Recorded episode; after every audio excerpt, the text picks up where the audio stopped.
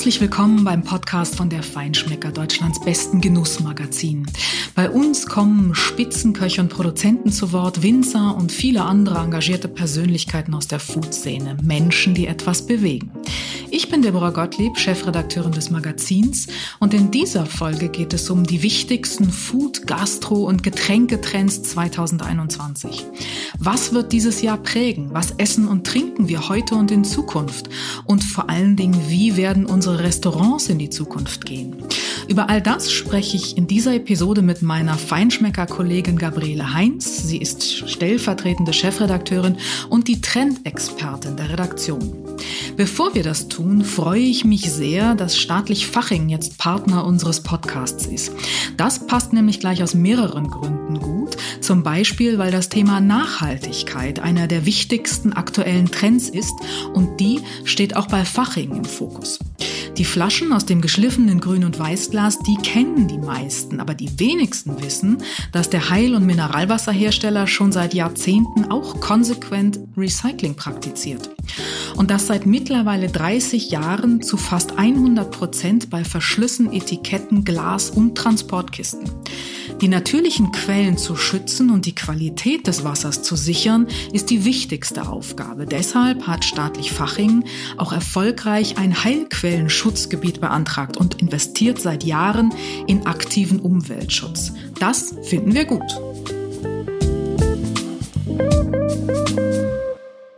Hallo Gabi. Ja. Das ist heute ein ganz besonderer äh, Podcast wieder, weil das nämlich wieder, ich möchte es mal nennen, sozusagen Feinschmecker in Zeit ist. Äh, Kollegin und zwar bei uns die Expertin für alles, was mit Food, Wein, Getränken zu tun hat und eben vor allen Dingen, du machst auch Foodie, mit Trends. Und wir wollen ja heute über die Trends 2021 sprechen. Wir haben in der aktuellen Ausgabe den großen Feinschmecker Trend Report zum ersten Mal und das ist heute unser Thema. Ja, hallo Deborah. Vielen Dank für die Blumen und danke für die Einladung zum Podcast. Äh, freue mich sehr drauf. Und äh, wir sind ja im Moment alle im Homeoffice. Das heißt, wir bekommen unsere Hefte nach Hause geschickt und nicht ins Postfach gelegt im Verlag wie sonst. Und ähm, ja, ich habe mir das Heft am Wochenende angeschaut, nochmal unseren Trendreport gelesen und ähm, ja, muss sagen, ähm, es gibt viel zu erzählen in der nächsten Dreiviertelstunde. Das gibt viel zu erzählen, aber ich muss eins noch mal vorweg sagen. Ich finde das total großartig, weil ich glaube, so nah war ich dir schon lange nicht mehr in einem Jahr Homeoffice. Wenn, Mittlerweile. Das stimmt. Wenn auch, jetzt was unsere Hörer natürlich nicht sehen, durch eine Glasscheibe getrennt. Genau so, wie es sein mhm. soll. Auch nach einem Schnelltest, selbstverständlich. Wir sorgen für Sicherheit, aber dennoch ist es ein gutes Gefühl, dir das mal stimmt. wieder wirklich gegenüber zu Das sitzen. stimmt. auch ein kleines Stück Normalität. Ja, dann danach sehnen wir uns mhm. alle so sehr. Das ist wohl wahr. Sag mal, Corona ist natürlich auch so ein bisschen das, was uns bei diesem Trendreport, als wir das geplant und auch recherchiert haben und dann umgesetzt haben, auch im Grunde das Thema, was uns sehr nah war in dieser Recherche, weil natürlich die Pandemie und das vergangene Jahr vieles von dem, äh, worüber wir jetzt auch reden wollen heute, natürlich beeinflusst hat. Also Corona hat keine Trends gemacht, aber Corona hat Trends auch durchaus verstärkt in manchen Bereichen. Und ähm, wenn du jetzt so zurückschaust und wir wollen uns als erstes mal so den Bereich wirklich Food angucken. Was ist da so der wichtigste Trend gewesen oder was ist der wichtigste Trend im Moment aus deiner Sicht, ähm, der auch vielleicht durch Corona ein bisschen verstärkt wurde? Mhm. Ja, also Corona hat uns ja zwangsläufig nach Hause verbannt und zu Hause heißt insbesondere in die Küche. Ähm, das heißt, es wurde noch nie so viel gebacken und gekocht wie seit Ausbruch der Pandemie. Und ähm, wir haben es alle erlebt, Hefe, Hefewürfel waren ausverkauft und äh, erzielten horrende Preise auf eBay. Ähm, jeder den ich treffe, zeigt mir plötzlich auf seinem Handy Fotos von seinem selbstgebackenen Sauerteigbrot. Sonst hat man Fotos seiner Kinder gezeigt. Ja. Das ist der Sauerteig, ja, oder? Mein Haus, mein Boot, mein, mein Auto, Sauerteig. mein Sauerteig. ähm, Wer nicht Sauerteigbrot gebacken hat, hat fermentiert, hat Kombucha angesetzt, hat Hühner gehalten, auch ein neuer Trend, hat äh, Kuchen gebacken, neue Rezepte ausprobiert, hat Bier selber zu Hause gebraut. Also dieses Thema DIY, Do It Yourself, ähm, bereite deine Leben, dein, dein Essen, deine Gerichte selber zu, der ganz direkte Kontakt zu Lebensmitteln, das hat wirklich durch Corona nochmal sehr viel mehr an Fahrt gewonnen. Sag ganz ehrlich, was hast du ausprobiert und selber gemacht? Ja, also tatsächlich äh, bin ich direkt mitten im Trend, denn ich hatte das Glück, vor zwei Jahren äh, glückliche Pächterin eines Schrebergartens zu werden, ah. besser genannt äh, Urban Planting. und ähm, ja, ich habe dann tatsächlich letztes Jahr auch äh, natürlich äh, in der Pandemie zum ersten Mal Mal äh, Sauerkirsch oder überhaupt zum ersten Mal Marmelade eingekocht von unserem Sauerkirschbaum. Ich habe Zucchini gepflanzt und auch geerntet und Mangold und äh, Salat und habe dann am eigenen Leib festgestellt, was für Glücksgefühle man tatsächlich hat, wenn man selber etwas Essbares herstellt und daraus etwas kochen kann. Die Glücksgefühle äh, hat aber nicht nur der, der sie herstellt, Gabi. Ich kann das absolut bestätigen, weil von dieser Sauerkirschmarmelade durfte ich was probieren und die ist wirklich, es ist eine Sortenreine und ich glaube, sie war sogar vegan. Also sie war hervorragend hervorragend und hat auch bei mir Glücksgefühle Und biodynamisch ausgelöst. natürlich. Ja, natürlich. Richtig. Ähm, woher glaubst du, oder, oder war, was glaubst du, ist, die, ist so der, der Grund für diesen Trend, der sich so stark entwickelt hat in der, in der Zeit, in der wir alle zu Hause bleiben mussten? Nun kann man sagen, klar, im Homeoffice, was soll man denn da tun?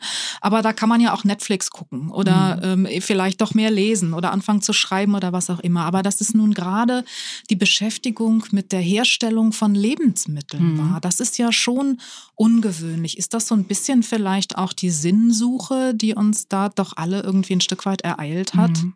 Ich glaube, das hat äh, damit zu tun, so den direkten Kontakt zu den Lebensmitteln zu haben, zu dem, was man isst. Ähm, Zurück ein, zum Ursprung ein Stück weit auch. Genau, und auch zu wissen, was esse ich da eigentlich. Äh, denn ähm, was natürlich auch in der Zeit der Pandemie noch mehr hochgekommen ist oder was uns ja auch schon länger beschäftigt, ist Lebensmittelskandale zum Beispiel. Einblick in äh, diverse ähm, Seiten der Massenproduktion, die viele Menschen auch verschreckt hat und die mehr denn je wissen wollen, was ist drin in meinen Lebensmitteln, wie wird etwas hergestellt, woher kommt etwas, wie ist die Herkunft eines Produkts. Und wenn ich etwas selber mache, es gibt natürlich keinen direkteren Draht, als selber meinen eigenen Teig anzusetzen, um beim Brot zu bleiben oder meine eigene Marmelade einzukaufen von meinem eigenen Baum, den ich ein Jahr lang beobachtet habe. Also das ist etwas ganz Direktes, was vielleicht auch wiederum so ein Gegentrend zu einem anderen Thema ist, der Digitalisierung, also oder viele Dinge, über die wir keine Kontrolle mehr haben oder die wir denken, vielleicht verstehen wir sie noch nicht richtig oder wir wissen nicht, wohin die Reise geht. Pandemie ist ja auch etwas, was mit vielen Unsicherheiten zu tun hat. Und wenn ich selber etwas herstellen kann, ist es natürlich etwas, ja, worüber ich die Kontrolle habe, was ich selber steuern kann. Also vielleicht so als Gegensatz ähm, zur Virtualität. Je virtueller ja. meine Welt ist, desto direkter ist das, was ich selber machen möchte. Ja, genau. Ja, haben wir ja auch die, das Thema regionale Lebensmittel was ja auch wiederum so ein Gegentrend ist äh, zum Thema Globalisierung zum Beispiel, mhm. dass man sich da wieder auf die eigene Scholle bes äh, besinnt. Die spannende Frage dabei ist natürlich jetzt, was bleibt? Also glaubst du, dass dieser Trend, wenn man sein Brot, sein gutes Sauerteigbrot wieder uneingeschränkt einkaufen kann und sein äh, fermentiertes Gemüse wieder uneingeschränkt einkaufen kann, nicht nur online bestellen, sondern auch wirklich, wenn man auf den Markt gehen kann, ohne sich Sorgen machen zu müssen, glaubst du, dass dieser Trend bleiben wird, die Dinge selber zu machen? Ich glaube, dass der in Facetten schon bleiben wird. Natürlich, wenn die Restaurants endlich wieder aufmachen und wir unser kulinarisches oder auch kulturelles Leben wieder aufnehmen können, wird man sicherlich nicht mehr so viel Zeit haben als jetzt im Homeoffice. Aber ähm, dieses Selbermachen ist ja auch ein Thema, was gerade durch die jüngere Generation der Millennials auch befördert wurde. Und ich kann mir denken, dass das auch bleibt. Und auch dieses Gefühl, wie gesagt, ich stelle etwas selber her, ich serviere meinen Gästen etwas Selbstgemachtes, das wird partiell bleiben. Denn letztendlich muss man ja auch sagen, dieses Thema, woher kommt mein Essen, hat ja auch mit einem anderen großen Trend zu tun. Stichwort Klimawandel zum Beispiel. Die beiden Trends befördern sich ja gegenseitig und der Klimawandel beziehungsweise der kritische Blick auf dieses Thema wird ja auch nicht mehr weggehen, denke ich zumindest. Ich wollte gerade sagen, der Klimawandel ist ja leider eine negative Folge unseres äh, Verhaltens der Vergangenheit sozusagen. Aber der Trend ist natürlich die Awareness, die man dafür hat. Ja. Nicht? Und ähm, dass auch wirklich immer mehr Menschen sich aktiv dafür einsetzen. Also ich will jetzt nicht wieder Greta ans Spiel bringen, das würde zu weit führen. Wir sind ja hier beim Feinschmecker. Ein zweiter großer Trend ist das Thema vegetarisch-vegan. Das mhm. ist ja etwas, das kennen wir schon eine ganze Weile, aber das hat, glaube ich, auch nochmal ähm, ein bisschen mehr Dynamik bekommen im vergangenen Jahr. Rügenwalder Mühle beispielsweise hat wohl im Juli letzten Jahres mehr, erstmals mehr Umsatz mit diesen Produkten gemacht als mit den herkömmlichen Fleischwurstaufschnittprodukten. Das ist ja schon erstaunlich. Mhm. Mhm, absolut. Und das ist sicherlich im letzten Jahr auch nochmal befördert worden. Also ich bin gerade am Wochenende durch die Stadt spaziert hier in Hamburg und mir sind unheimlich viele Plakate auch der großen Lebensmitteldiscounter aufgefallen. Und niemand, also keiner von den großen Marken, kommt ohne die Werbung für vegan oder vegetarische Lebensmittel aus. Alles ist grün, fair, nachhaltig produziert. Und äh, natürlich gibt es auch da wieder mehrere Gründe. Einmal ist es das Thema Gesundheit. Äh, wir wissen alle mittlerweile, dass es nicht gut ist, von morgens bis abends immer nur Wurstbrot, Frikadelle, Schnitzel zu essen. Es ist fürs Klima nicht gut. Es gibt auch gar nicht mehr so viel Fleisch in Zukunft, äh, um uns alle täglich damit satt zu bekommen. Und die Frage ist auch, gibt es nicht auch andere kreative Lebensmittelgerichte, die sehr geschmackvoll sind zum Beispiel? Ähm, muss es denn ein Fleisch sein oder gibt es nicht auch viel andere fantasievolle Zubereitungen, mit denen wir glücklich werden können? Nun ist es natürlich so ein bisschen, glaube ich, eine äh, zweischneidige Geschichte, weil du hast gerade eigentlich den dritten großen Trend angesprochen, gesund ernähren, gesund leben. Ähm, da sagen wir auch gleich nochmal was dazu. Aber es ist ja schon manchmal ein Irrglaube zu denken, wenn ich kein Fleisch esse und ich esse dafür aber ein Fleischersatzprodukt, ich nenne es mal ganz bewusst so, was ich jetzt im Supermarkt kaufe, esse ich gesünder. Das ist ja nicht mm. unbedingt immer so. Mm. Gerade da sind ja häufig doch viele Zusatzstoffe drin und ähm, es ist zwar ohne Fleisch und ja, weniger CO2-Ausstoß in der Herstellung, aber so richtig gesund ist das auch nicht. Mm. Wenn wir jetzt sagen, wir empfehlen euch, ähm, ihr wollt euch gesund ernähren und fleischlos ernähren, dann würden wir ja wahrscheinlich sagen, Geht auf den Wochenmarkt, kauft euch Gemüse beim Erzeuger im Idealfall und kocht das selbst. Ja, genau. Also so dieses Thema Fleisch kommt ja auch noch so, ich sag mal so 50er, 60er, 70er Jahre aus diesem Dreiklang. Ich habe ein Stück Fleisch, ich habe eine Sättigungsbeilage, auch so ein schönes deutsches Wort, sprich Kartoffeln und ein Gemüse. Und ähm, also für viele Menschen, die sich eben vielleicht auch noch nicht davon lösen können oder die auch noch nicht so kreativ sind in der Zubereitung, gibt es halt im Moment diese Ersatzprodukte, die sagen, okay, ich habe immer Schnitzel gegessen, ich will aber nicht jeden Tag Fleisch essen, dann nehme ich halt jetzt mal ein Tofu-Schnitzel. Rügenwalder sagt selbst, das ist halt so für diese Übergangsphase. Aber im Grunde natürlich ist es so, dass es natürlich ganz andere Zubereitungen gibt. Und darum kümmern wir beim Feinschmecker uns natürlich auch mit vielen Rezepten, die halt auch ganz anders aufgebaut sind und die viel kreativer sind. Und ähm, ich denke, auch dahin wird auf jeden Fall die Reise gehen. Aber natürlich sind wir in einem Prozess. Und ähm, zu, äh, parallel zur pflanzlichen Ernährung ist es ja auch so, dass natürlich wir auch einen großen Fleischtrend haben. Das darf man überhaupt nicht übersehen und die Augen davor verschließen, denn auch dieses Thema Premiumfleisch, worüber wir ja auch viel schreiben natürlich, also die besonderen Cuts, äh, die alten Rassen, die wieder rekultiviert sind, ähm, die nachhaltige Zucht, Bio-Demeter-Fleisch zum Beispiel. Das ist ja auch ein Trend, äh, der finde ich auch sehr zu begrüßen ist. Denn ähm, viele Landwirte sagen auch, und ich würde mich dem anschließen, das Tier gehört irgendwie auch zu uns dazu, zu unserer Ernährung. Aber es kommt halt drauf an, wie ist es gehalten und wie oft esse ich das Fleisch und mit welcher Würde und mit und wie zelebriere ich das und mit welchem Respekt bereite ich dieses Stück Fleisch auch zu. Mhm. Also weniger, dafür richtig wäre dann eher das Motto. Bewusster Genuss, ja. ja. Und das ist vor allen Dingen auch deshalb spannend, glaube ich, weil es eben tatsächlich ähm, zeigt, dass wir, was Fleisch und Fleischalternativen angeht, ja erst ganz am Anfang einer Entwicklung sind, von, dir, von der wir heute noch überhaupt erst nur eine Ahnung haben, sage ich jetzt mal, wohin sie geht. Wenn wir jetzt mal so ein bisschen in die Zukunft gucken und versuchen, visionär zu sein, so wie visionär ist das gar nicht, ist ja schon Realität. Fleischersatzprodukte und auch Fleisch aus dem Labor sind Themen, damit beschäftigen sich international Startups längst. Ähm, große Unternehmen wie Google, ähm, Bill Gates auch investieren in diese Startups und investieren in diese Forschung, um eben genau das möglich zu machen. Und ähm, wir haben gesehen, Beyond Meat war ein großes Thema. Das äh, ist die eine Seite und äh, In-vitro-Fleisch aus dem Labor ist eben die andere Seite. Und da sind Entwicklungen, die ähm, sind viel, viel rasanter vorangeschritten, als wir das gedacht haben. Und ich würde schon denken, also wir werden ähm, durchaus im nächsten Jahr, vielleicht Ende des nächsten Jahres, die ersten äh, Erzeugnisse in vitro aus dem Labor ähm, im mhm. Handel haben. Das mhm. glaube ich schon. Ja, die ersten Beyond Meat Burger waren ja auch sofort ausverkauft. Also mhm. es ist ja mhm. nicht so, dass das Ladenhüter sind, sondern die werden ja auch wirklich nachgefragt. Und auch jeder Burgerladen hat mittlerweile vegane und Veggie Burger. Und ich glaube, wenn man so hört, Fleisch aus dem Labor, so bei uns ist es noch so, dass man dann so einen gewissen kulturelle eine kulturelle Abneigung hat oder eine kulturell anerzogene Abneigung hat. Man denkt, oh Gott, was ist das denn? Also jetzt ist wirklich Big Brother in meiner Küche und was ist da alles drin? Aber sicherlich wird sich auch das immer weiter verbessern und wandeln auch, denn Fakt ist es einfach, also wer Fleisch essen möchte, äh, wird irgendwann nicht mehr darum herumkommen oder er verzichtet ganz darauf. Aber ähm, es wird halt nicht mehr genug geben für die viele Milliarden Menschen, die wir auf der Erde sein werden. Mhm. Das gleiche übrigens für Fisch. Es gibt, ich weiß gar nicht, ob das schon so viele wissen, auch ein ähm, Unternehmen, Finless Foods heißen die, die machen genau das gleiche mit Fisch, also in vitro aus dem Labor und die wollen, ich glaube sogar nächstes Jahr schon erste Produkte auf den Markt bringen und mit rotem Thunfisch anfangen. Ist ja auch eine Fischart, die mhm. überfischt ist und äh, mhm. äh, auch unter, unter Schutz steht.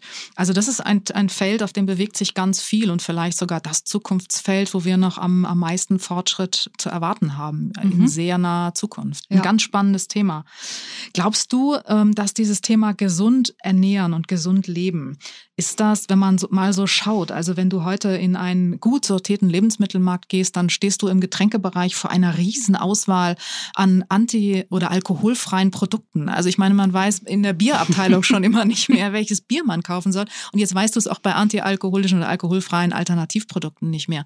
Ähm, ist das auch ein, ein Trend? Ist das so ein bisschen bisschen eine Marketinggeschichte oder äh, was glaubst du aus deiner Erfahrung, äh, bleibt das und äh, differenziert sich das vielleicht ein bisschen mhm. oder wie wird sich das entwickeln? Mhm. Also man merkt es nicht nur an den Regalen, sondern ich sag mal an unserem Posteingang beim Feinschmecker. Das also, musst du mir erklären.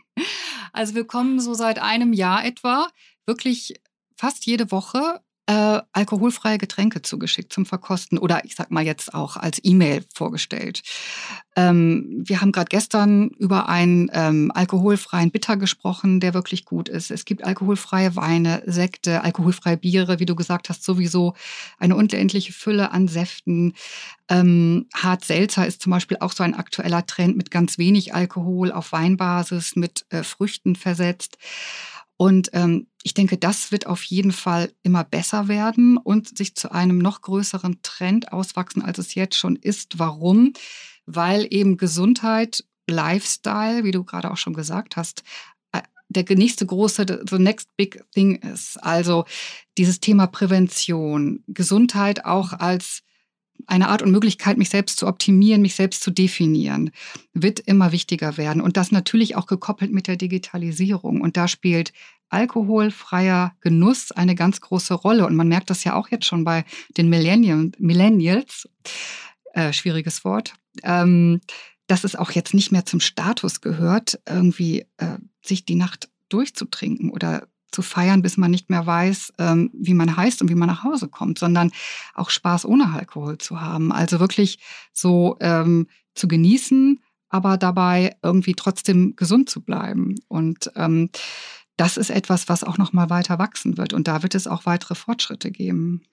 Also gewisse Challenges ähm, mal ausgenommen, die es ja immer mal wieder gibt. Klar, natürlich. Aber wir sprechen ja so von den ganz großen Linien. Also ja. ich weiß noch, bei uns, wir sind ja beide jetzt auch schon länger beim Feinschmecker.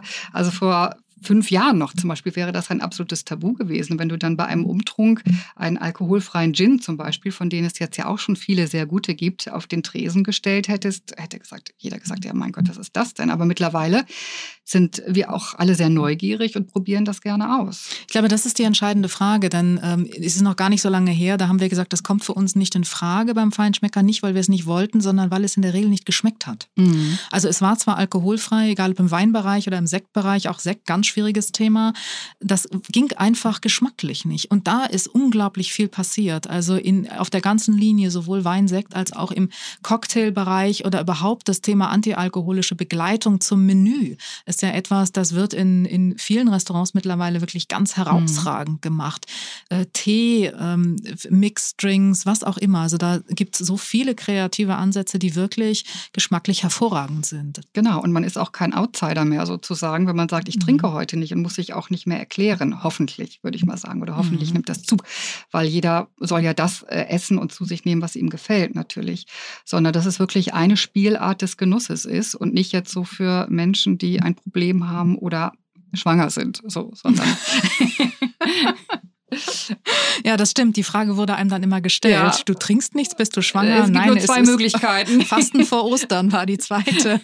genau, ja, oder Schlimmeres. Ja, oder das. Was ist noch ein ganz wichtiger Trend im Food-Bereich im Moment?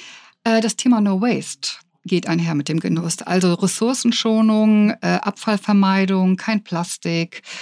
Ähm, das ist auch ein ganz wichtiger Trend, ähm, der zum Beispiel auch bei diesen jungen Food-Startups ähm, Fuß gefasst hat und wo diese Startups Vorreiter sind. Mhm. Hast du da Beispiele?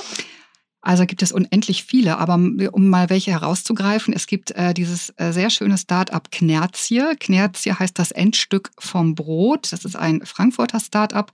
Das macht das erste Bio-Brotbier Deutschlands und ist auch schon ausgezeichnet worden. Ähm, es gibt äh, das Start-up Kaffeeform. Die machen aus Kaffeesatz Tassen und Becher, die sogar spülmaschinenfest sind, also nicht sofort beim ersten Schluck Kaffee wieder in sich zusammenfallen. Oder es gibt auch ein anderes tolles Startup, das heißt Dörrwerk. Die machen aus vermeintlich äh, nicht makellosem Obst äh, so Fruchtpapier zum Snacken und Chips. Also das sind alles so tolle Ideen, die aus vermeintlichen Resten oder das, was früher weggeworfen wurde, wieder etwas Neues, Kreatives machen. No Waste sind auch Konzepte, die in der Gastronomie mhm. sehr stark im Wachsen sind. Da gibt es auch äh, tolle Beispiele, die sich wirklich unglaublich bemühen. Ähm, in dem Bereich gehören natürlich auch die Konzepte, die wir schon kennen, ähm, Nose to Tail und alles das, ganzheitliche Verwendung von Produkten. Äh, da passiert auch in der Gastronomie gerade sehr viel. Und überhaupt ähm, hat natürlich, haben die Restaurants und die Köche im vergangenen Jahr äh, gehörten ja zu denen, die am stärksten auch betroffen waren, unmittelbar von den Einschränkungen Einschränkungen und den Zwangsschließungen, die die erlebt haben. Und da sind ja auch ganz viele kreative äh, Konzepte schnell erwachsen aus dieser Notsituation. Und ein Trend, über den wir in der Gastronomie reden, ist natürlich das Thema Takeaway mhm. und äh, Delivery. Da wird sehr heiß diskutiert. Ähm, ist das gekommen, um zu bleiben oder ist das etwas, was wieder geht? Wie denkst du darüber? Ich denke, dass äh, auch die Gastronomie gesehen hat durch die Pandemie, dass es sinnvoll ist, sich breit aufzustellen. Und das ist vielleicht, wenn wir Glück haben, etwas, was positiv aus dieser Zeit bleibt.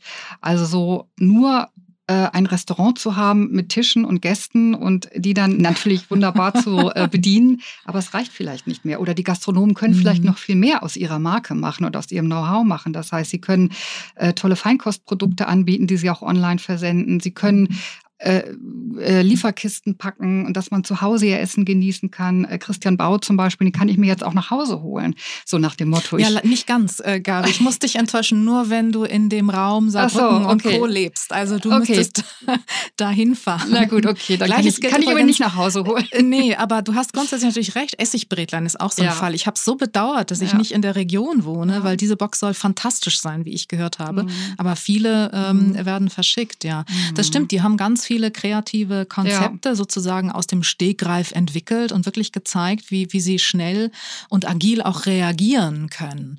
Ähm, ich habe so ein bisschen die Sorge, dass dieses Thema Takeaway äh, für viele, die vielleicht nicht so äh, kreativ mhm. reagieren konnten und jetzt auf Takeaway setzen, dass bei denen das noch nicht so angekommen ist. Also Takeaway ist für mich ganz klar, wenn die wieder in ihren normalen Betrieb gehen, dann können die kein Takeaway-Geschäft mehr machen. Beziehungsweise Takeaway schon, aber kein Lieferservice mehr machen. Das schaffen die kapazitär gar nicht und auch Takeaway wird dann, wird dann eingeschränkt sein. Vielleicht gibt es vorgefertigte Dinge, die du abholen und dann zu Hause aufwärmen kannst. Das können die vorbereiten. Aber ich glaube, das wird schon äh, relativ zurückgefahren werden, wieder am Ende.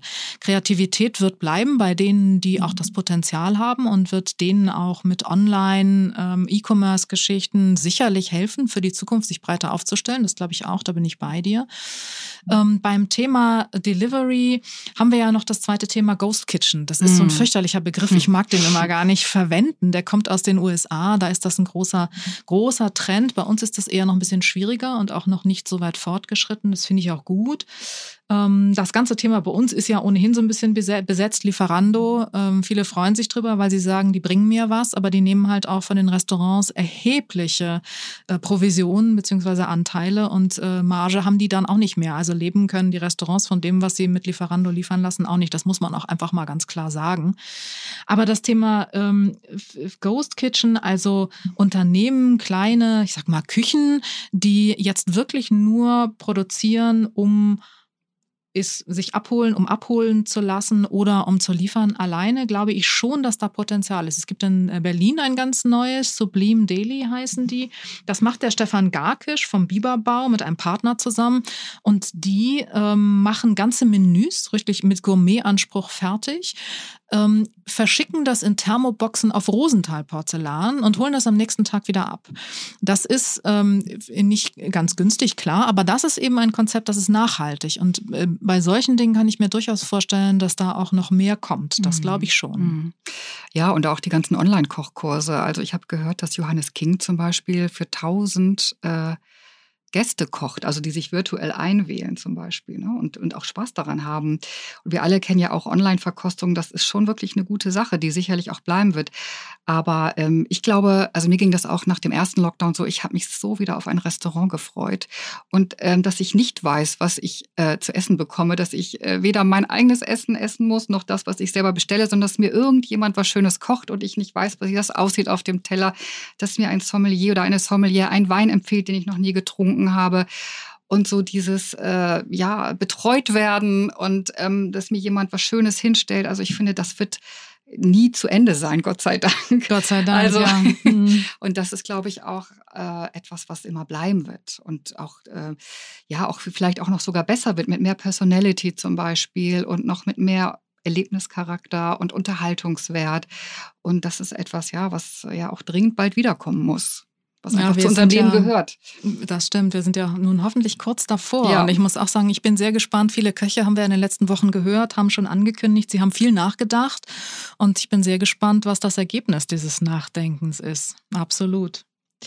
Ein äh, weiterer Trend, den wir in der Gastronomie, aber auch im Foodbereich sehen, ist ja nochmal das Thema regional. Klar, das ist so ein Dauerbrenner, nicht totzukriegen. Ich glaube, ohne regional wird auch weiterhin nichts gehen.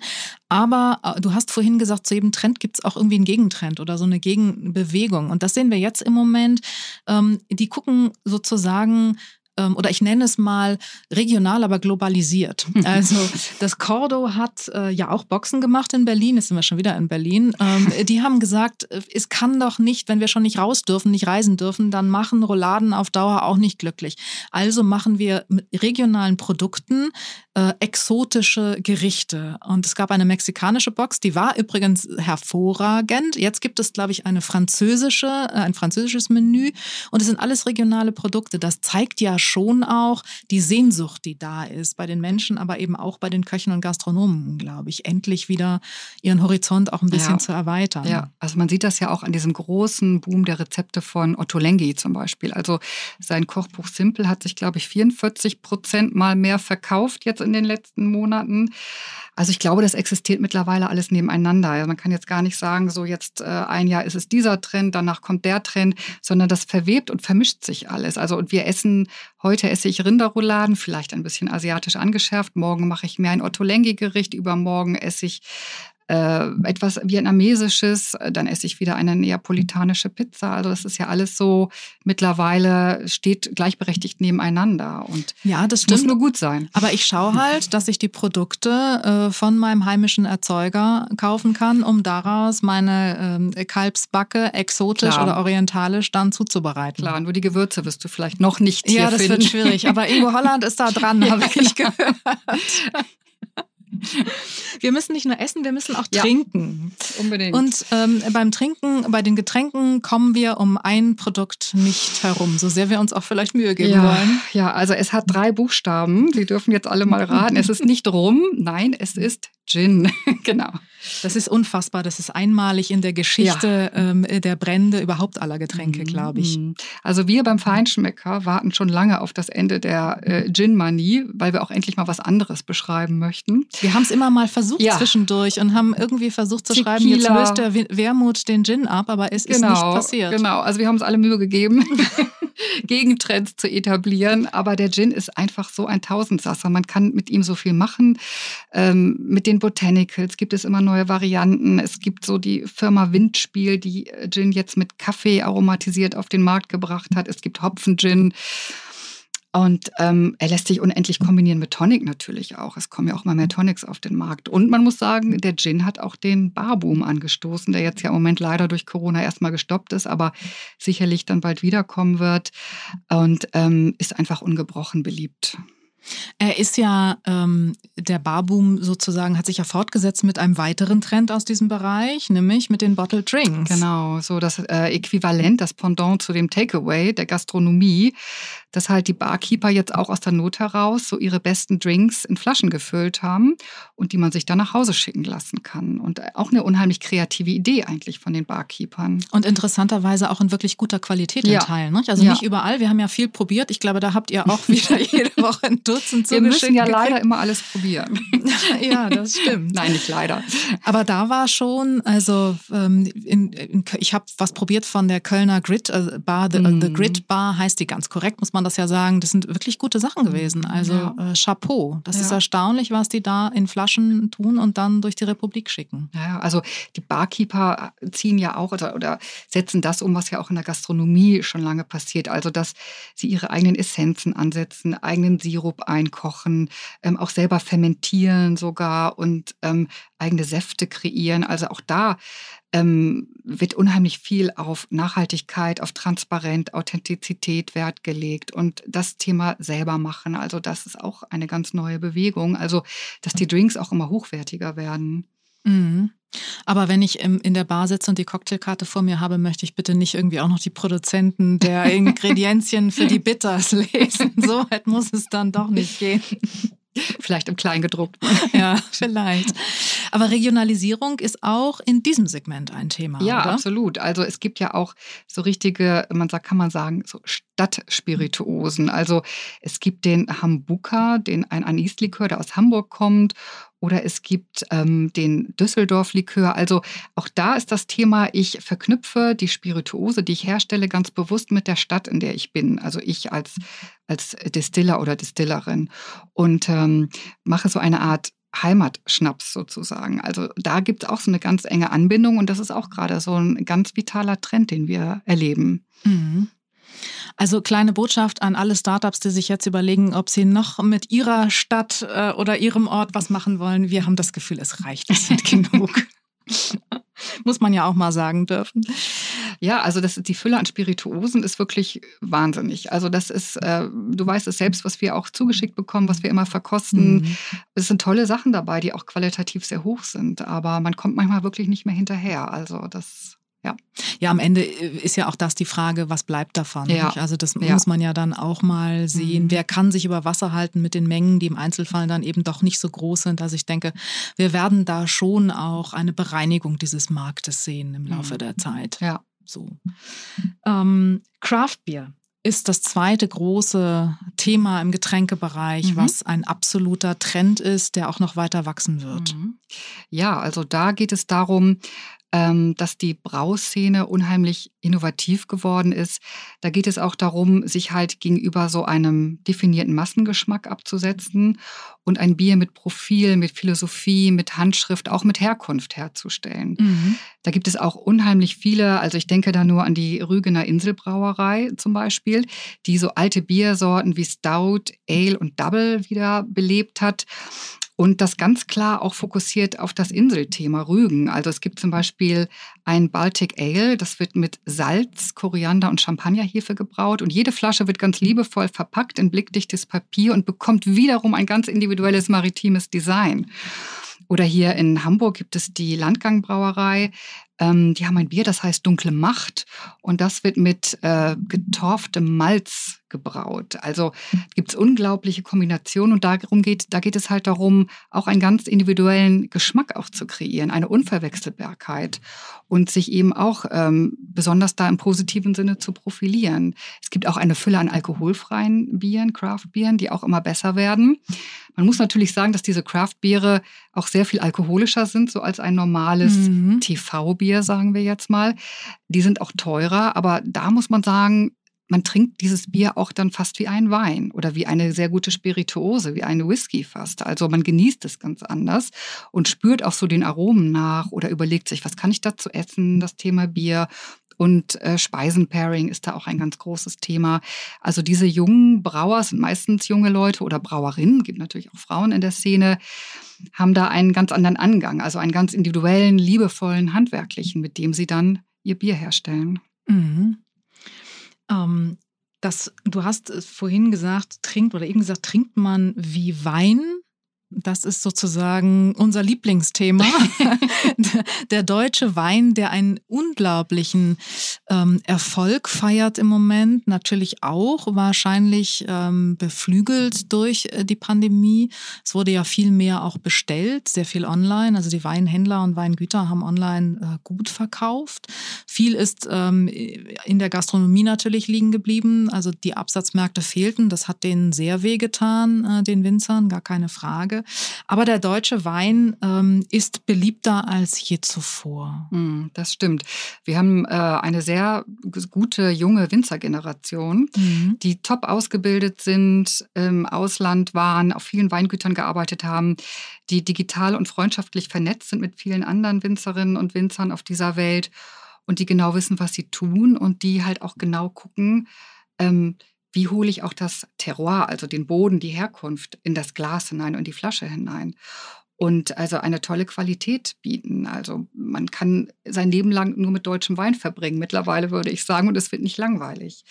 Und es kommen immer wieder junge Winzer nach. Also das ist eine ganz spannende Entwicklung. Und durch die Pandemie, also die Winzer waren da auch sehr kreativ, du hast es gerade schon gesagt, also durch die Online-Tastings, Seller Talk per Zoom, haben jetzt auch viele Weinfreunde, Freundinnen natürlich auch die Gelegenheit, die Winzer auch mal quasi fast live und direkt kennenzulernen. Diese Möglichkeit gab es vorher ja gar nicht und kriegen noch einen viel direkteren Bezug dazu und lassen sich was zu den Weinen erzählen. Und das ist natürlich auch hier das Thema Nahbarkeit. Also ich kann ähm, auch mal direkt nach Baden-Württemberg fahren, ich kann nach Franken fahren, ich kann zu dem Winzer, der Winzerin fahren und vor Ort die Weine kaufen, kann mit dem Macher sprechen. Und das führt natürlich auch dazu, dass ich mich viel mehr damit identifiziere als mit einem Wein, der ganz weit weg aus Neuseeland kommt und zu dem ich gar keinen Bezug habe. Ich glaube, ähm, dass vor allen Dingen auch der Generationenwechsel ne, mhm. Äh, wirklich stark dazu beigetragen ja. hat. Das ist ähm, auf breiter Front eigentlich jetzt eine neue Generation in den Gütern, äh, die da auch neue Wege gehen und äh, die auch Mut haben, neue Wege zu gehen und die auch natürlich anders an die Vermarktung rangehen. Das heißt, die ähm, Weinliebhaber und die Menschen, die Wein trinken und ihn dann kaufen, die erfahren auch viel mehr über die deutschen Weine. Wir haben ja vorher viel mehr über Weine aus Frankreich und Italien hier gehört und gelesen und erzählt bekommen als über die deutschen Weine. Mhm. Und mit mhm. dieser neuen Generation, die natürlich auch viel digitaler aufgewachsen ist und die eben kommunizieren auch mit ihren Communities über äh, die sozialen Medien, bin ich, wie du sagst, eben wirklich viel näher dran. Mhm. Ähm, hast du ein Online-Tasting gemacht? Du ja, hast viele gemacht. Ich weiß, doch. wir haben gemeinsam einige gemacht. ja. Aber hast du das auch privat gemacht? Ehrlich gesagt, nicht so viel. Also, weil wir ja so viel auch beruflich mhm. machen, also muss ich leider sagen. Mhm. Und deswegen gucke ich mir auch gerne abends zu Hause mal etwas auf Papier an. da bin ich noch etwas oldschool. Aber wir haben ja selber äh, zusammen ähm, welche gemacht ja, und haben auch ja. Veranstaltungen äh, digitaler Art mhm. gemacht mit Online-Tastings. Mhm. Und ich mhm. glaube, das war für uns beide schon eine interessante Erfahrung ja. vor dem ersten Mal, dass du denkst, wie geht denn das? Mhm. Und dann stellst du fest, das geht ganz wunderbar. Mhm. Ähm, mhm. und ähm, das deswegen, ich glaube tatsächlich, das ist ein Trend, der wird ganz stark bleiben, weil er die Welt eben oder die Menschen auf der Welt näher zusammenbringt und uns alle näher zusammenrücken lässt mit den Produkten, die wir lieben und die wir mögen. Und mhm. das ist bestimmt etwas, was auch noch wachsen wird. Mhm.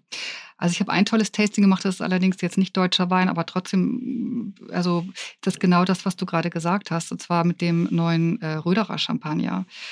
Und da muss ich sagen, da war online wirklich im Vorteil, äh, denn es waren dort ähm, Weinkritiker quasi aus der ganzen Welt zugeschaltet. Der Kellermeister saß in dem äh, Louis XVI äh, Salon in Reims in auf dem Weingut und hat den Champagner erklärt.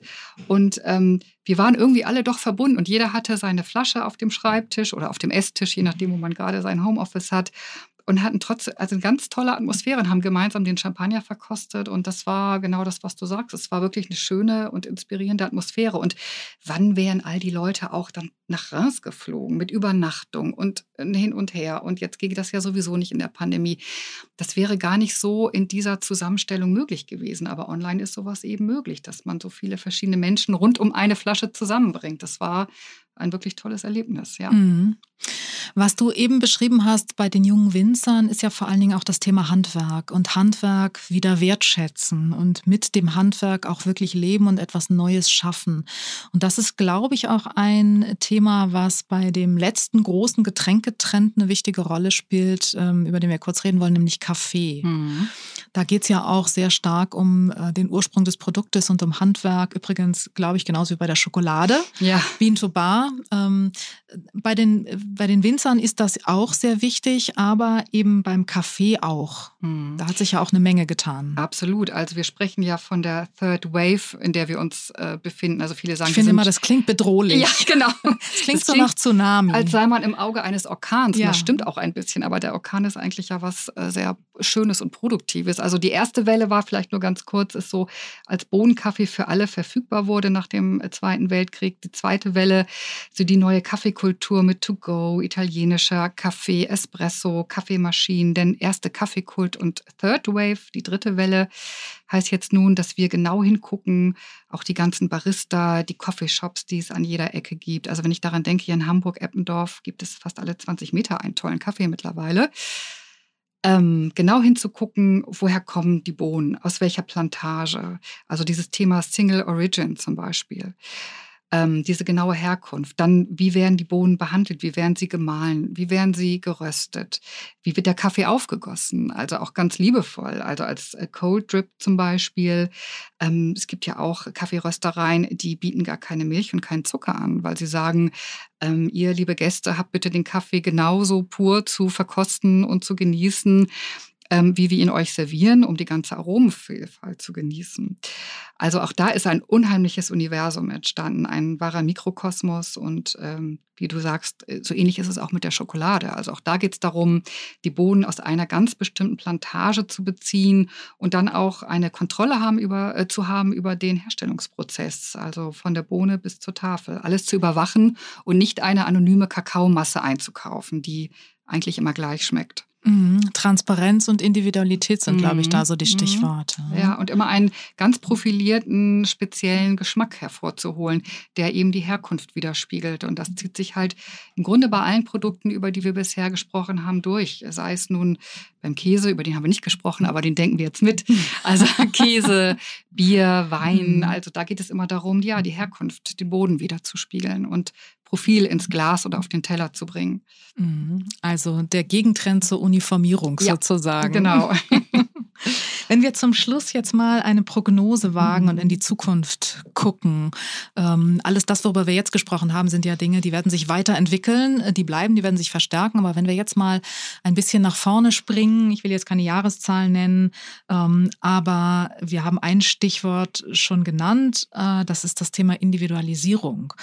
Das ist, glaube ich, wenn wir jetzt so ein bisschen visionär sein wollen, tatsächlich der stärkste Trend, äh, den wir in mhm. Zukunft erleben werden. Was glaubst du? Ja, also das denke ich auch. Also vor allen Dingen, was unsere Ernährung betrifft.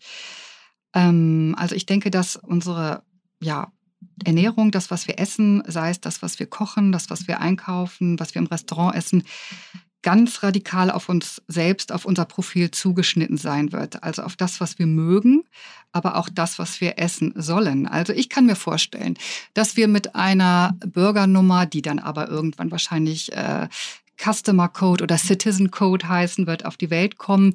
Unter dieser Nummer wird alles abgespeichert, was uns betrifft. Jede Diagnose, jeder Arztbesuch, und die Krankenkasse wird dann natürlich auch genau Einblick haben und sehen, Moment mal, Frau Heinz darf bis zum 1.4.2021 keinen Zucker mehr zu sich nehmen. und wenn ich mich dann unter meiner Bürgernummer im Restaurant anmelde, dann weiß das Restaurant natürlich auch sofort, ja, was, was mag sie gerne und was darf sie essen. Und wenn ich dann auf mein Eis bestehe, dann sagt die Krankenkasse, okay, kannst du gerne essen, aber dein Krankenkassenbeitrag wird erhöht. Gabi, ich glaube, du, du hast zu sehr unter dem äh, Krisenmanagement der aktuellen Bundesregierung gelitten. Das muss man hier auch mal sagen dürfen. Ich würde das, also ich muss sagen, ich bin bei dir, aber ich würde es ein bisschen sanfter formulieren. Ich würde das alles unter dem Motto, optimiere dich selbst sehen. Also das ist ja das, was wir wollen, gesund leben und uns selbst optimieren. Und ähm, vor dem Hintergrund wollen wir ja eigentlich uns alle mhm. auch gesund ernähren. In Maßen natürlich, aber es soll uns ja gut tun. Mhm.